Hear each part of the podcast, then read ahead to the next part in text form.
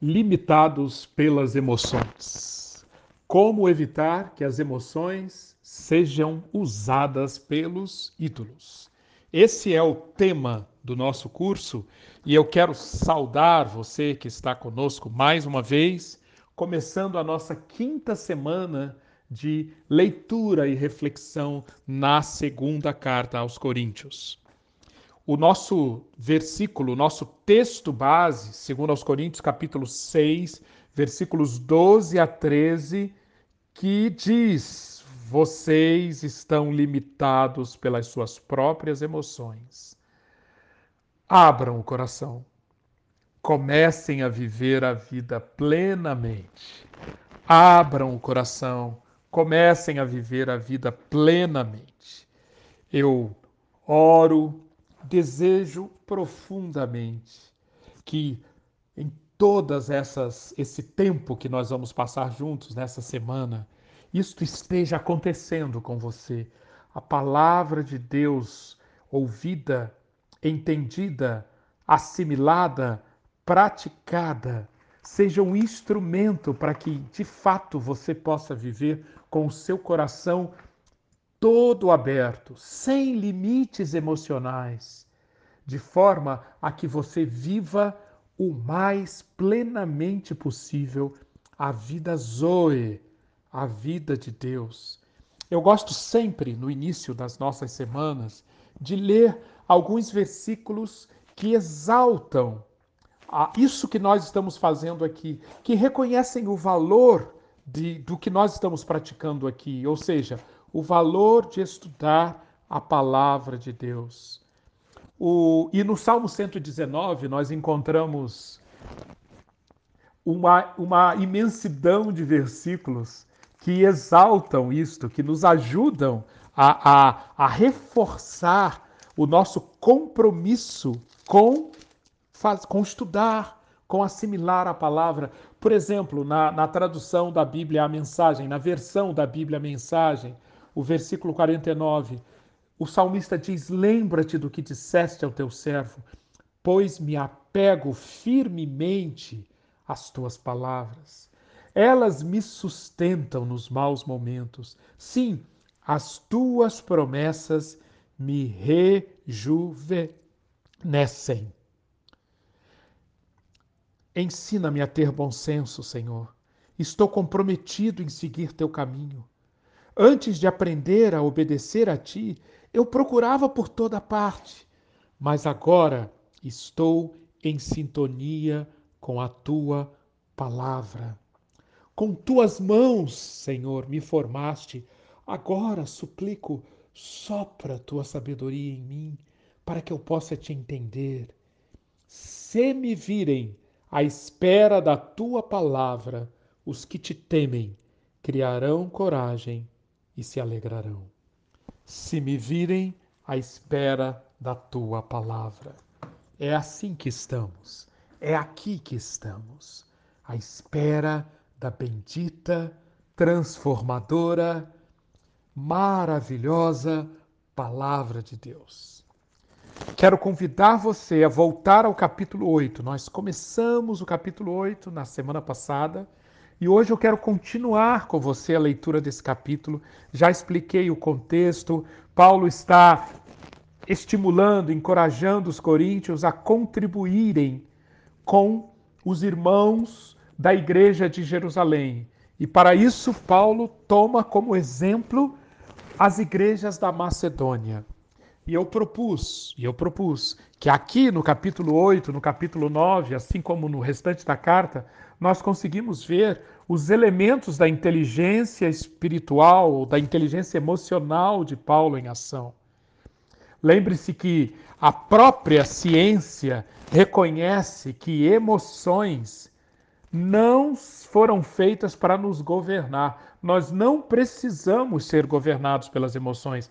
Não existe um circuito, um hardware fixo, rígido em você que determina se você vai ficar com raiva, se você vai ficar com inveja, se você vai ficar alegre, se você ficará preocupado, enfim, qualquer tipo de emoção.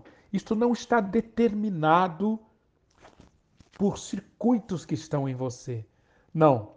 Nós, nós podemos e devemos, alimentando o nosso mundo interior com ingredientes corretos, nós podemos, primeiro, não permitir que sejamos governados pelas nossas emoções da maneira como elas primeiramente se manifestam. E segundo, nós podemos, na realidade, produzir emoções construtivas, produzir emoções que sejam úteis para andarmos pelas veredas da justiça, para experimentarmos a vida de Deus frutificando em nós. No capítulo 8, então, nós conseguimos ver Paulo alimentando-se com convicções. É o eu sei. Já vimos o primeiro eu sei, Paulo destacou o aspecto sobrenatural da, da provisão divina. Ele enxerga que é a graça de Deus que concedeu aquilo que as igrejas da Macedônia fizeram, assim como que é a graça de Deus que é a fonte de toda rica generosidade que pode brotar em nossa vida. Vimos também no versículo 9 que Paulo alimentou o seu mundo interior com o exemplo de Jesus Cristo, que é o grande paradigma, que é o grande modelo da graça em ação. E o que que Jesus Cristo fez? Sendo rico, se fez pobre por amor de nós, para que por meio da sua pobreza nos tornássemos ricos. É a graça em ação.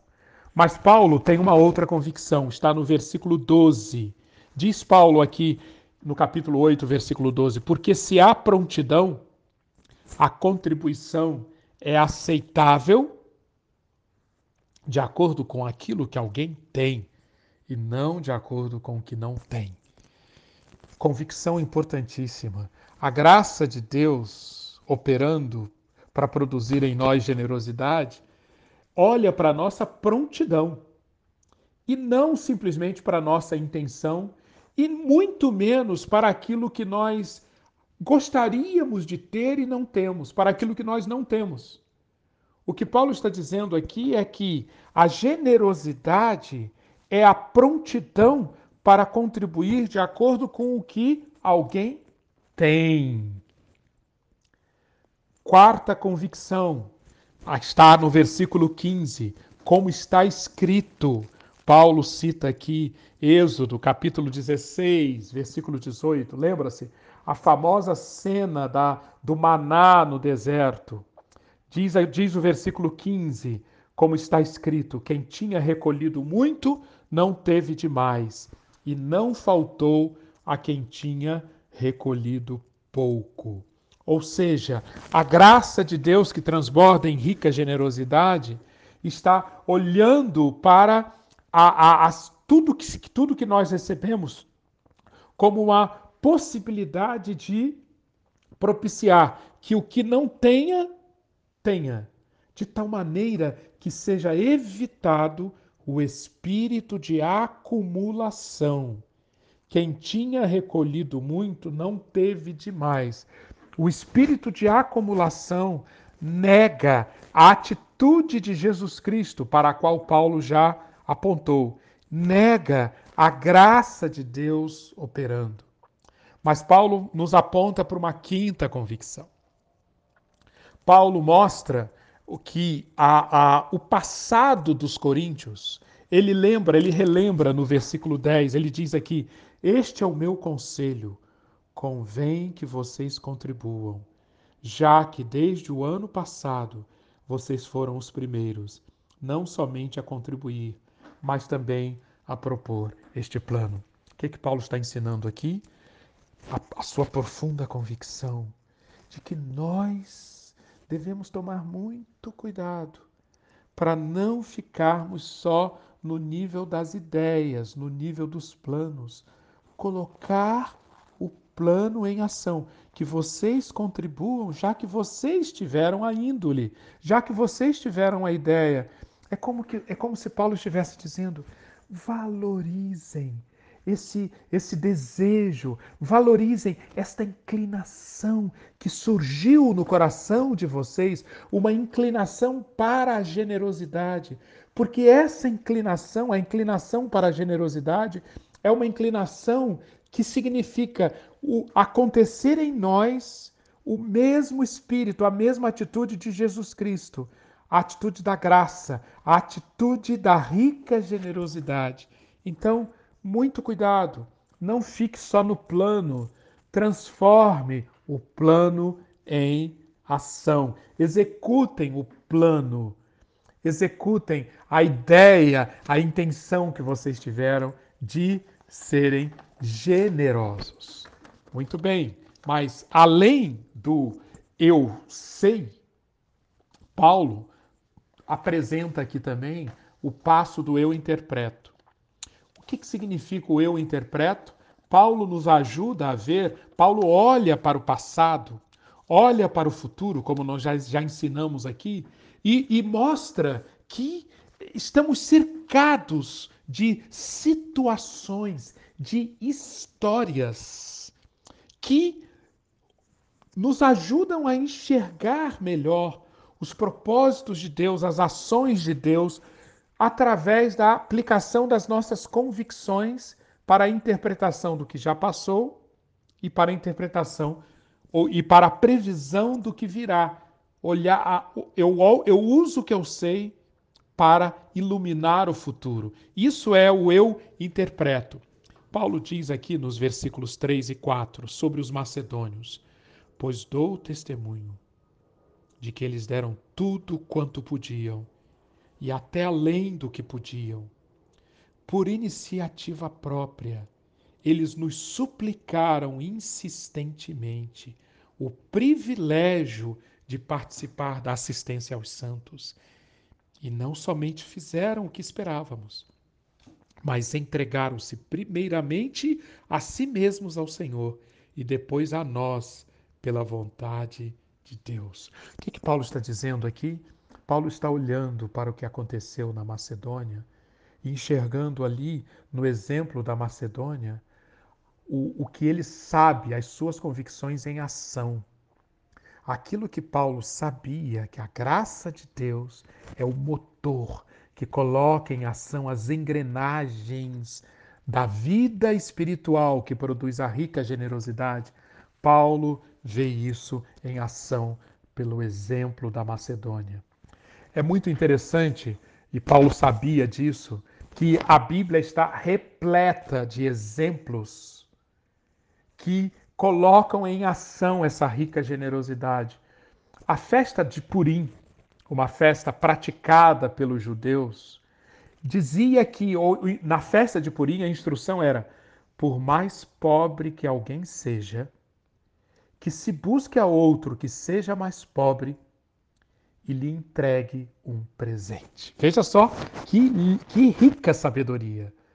Na festa de Purim, os judeus eram chamados, e Paulo sabia disso muito bem, a, por mais pobre que alguém se considerasse, em meio à sua pobreza, busque alguém. Você normalmente você vai encontrar alguém que seja mais pobre. Prepare um presente entregue um presente a isso, a ele. Os mais ricos não são os mais generosos em geral, mas os mais pobres são os mais generosos. Paulo também nos permite ver na vida dele esse, essa, essa, essa generosidade em ação na vida de dois macedônios. Paulo está enfatizando as igrejas da Macedônia. E tem dois macedônios registrados na Bíblia que são um exemplo dessa rica generosidade em ação. Primeiro, macedônio, Aristarco. Atos capítulo 27, versículo 2. Aristarco de Tessalônica. Tessalônica, como vimos, é uma cidade da Macedônia. Aristarco esteve com Paulo em sua última viagem a Roma. Assim como Lucas, Aristarco teve que decidir: deixo Paulo sozinho, já que ele estava preso e seria julgado pelo imperador, provavelmente ele morreria, deixo Paulo, Paulo sozinho ou continuo com Paulo. Só que para poder acompanhar Paulo, a única opção que tinha para Aristarco era apresentar-se como escravo de Paulo. Essa belíssima história de Aristarco, que sendo livre, se tornou, se apresentou como escravo de Paulo, ilustra esse princípio da rica generosidade de alguém que se dá totalmente para que o outro se enriqueça. Outro macedônio, um inspirador, Epafrodito. Filipenses capítulo 2, versículos 26 a 20. Paulo diz que ele, Paulo, já preso em Roma, foi visitado por Epafrodito, que levou um presente dos filipenses. Filipos ficava na Macedônia. Enquanto Epafrodito visitou Paulo, ele ficou muito enfermo, quase morreu. E essa experiência com a enfermidade de Epafrodito, Paulo conta no capítulo 2 de Filipenses, versículos 26, 20 a 26. Procure ler isso e você verá a, a, a, as convicções de Paulo colocadas como um, um farol para iluminar as situações, as circunstâncias ao seu redor, como ele viu e interpretou o que estava acontecendo na igreja de Macedônia, na vida de Aristarco, na vida de Epafrodito. Mas aqui no capítulo 8 também nós vemos o que Paulo valorizava. Eu sei, eu interpreto, eu valorizo. No versículo 23, Paulo diz: Quanto a Tito, ele é meu companheiro e cooperador entre vocês. Quanto a nossos irmãos, eles são representantes das igrejas e uma honra para Cristo. Falta-nos tempo aqui, mas a história de Tito é outra história de alguém tomado por rica generosidade. Paulo diz aqui que ele é o companheiro e cooperador entre vocês, os coríntios. Graças a Tito, os coríntios tiveram uma, uma mudança, uma reabilitação, uma oportunidade de passarem por uma metamorfose, por uma transformação, graças à rica generosidade de Tito. E, e Paulo diz: estes, pessoas como ele, são uma honra. Logo, Paulo está indicando o quanto ele valorizava pessoas que, como Tito, praticavam a rica generosidade. No versículo 24, Paulo diz: Portanto, diante das demais igrejas, demonstrem a esses irmãos a prova do amor que vocês têm e a razão do orgulho que temos de vocês. Eu já expliquei que orgulho, que aparece diversas vezes nas cartas de Paulo, não é o orgulho carnal, não é o orgulho de quem se sente superior. Orgulho é, é, é o sentido aqui é aquilo que eu mais valorizo aquilo em que eu encontro maior motivo de glória, aquilo que está na prioridade absoluta, como aquilo que eu mais honro, que eu mais reconheço, que eu mais valorizo. Qual é o grande orgulho que Paulo tem? Os frutos que estão aparecendo, frutos de amor na vida dos coríntios. Paulo valoriza. Mas Paulo também considera. O que é o considerar? Considerar é colocar o que você sabe em ação, é trazer como base das suas escolhas, que vem na sequência, aquilo que você sabe. Esse é o considerar. Eu sei, e aquilo que eu sei e levo a sério e tomo como premissa para a vida, pressuposto para as minhas ações, isso é o que eu considero. Paulo, no versículo 13, nos ajuda a ver o que ele considerava. Nosso desejo, versículo 13, não é que outros sejam aliviados enquanto vocês são sobrecarregados, mas que haja igualdade. O que, que Paulo está fazendo aqui? Com base naquilo que ele sabia, o que, que ele sabia? Que a contribuição é aceitável de acordo com, com o que alguém tem e não de acordo com o que não tem. O que Paulo sabia? Que o desejo de Deus que haja compartilhar, que quem recolheu muito não tenha demais e que não falte a quem tenha recolhido pouco. E porque Paulo sabia, Paulo colocou como seu desejo o quê? Como já lemos no versículo 3, que haja igualdade, que outros sejam aliviados, que não aconteça que alguns fiquem sobrecarregados enquanto outros sejam aliviados. E finalmente, veremos isso amanhã, depois do que Paulo sabe, depois do que ele interpreta, depois do que ele considera, vêm as escolhas. E nós veremos amanhã, se Deus quiser, os diversos versículos que aparecem aqui no capítulo 8 e no próprio capítulo 9, que mostram que generosidade é uma escolha. Atenção, a graça de Deus é o motor por detrás da generosidade. A graça de Deus quer produzir a rica generosidade em nós. Mas a graça de Deus pode ser recebida em vão. Paulo já falou sobre isso no capítulo 6, versículo 1. Como que nós não permitimos que a graça de Deus não seja recebida em vão? Entre outras coisas, escolhendo repartir, escolhendo ajudar, escolhendo suportar os outros, escolhendo doar, doar-nos, escolhendo praticarmos a rica generosidade. A rica generosidade é eu escolho. Reflita sobre isso hoje e que Deus lhe dê muito discernimento, muito entendimento e que realmente a palavra de Deus seja aquele sopro de sabedoria que permita que você entenda quais são as obras, quais são as atitudes, quais são as demonstrações de rica generosidade que Deus quer que você escolha hoje. Que isto aconteça para a glória dele. Amém.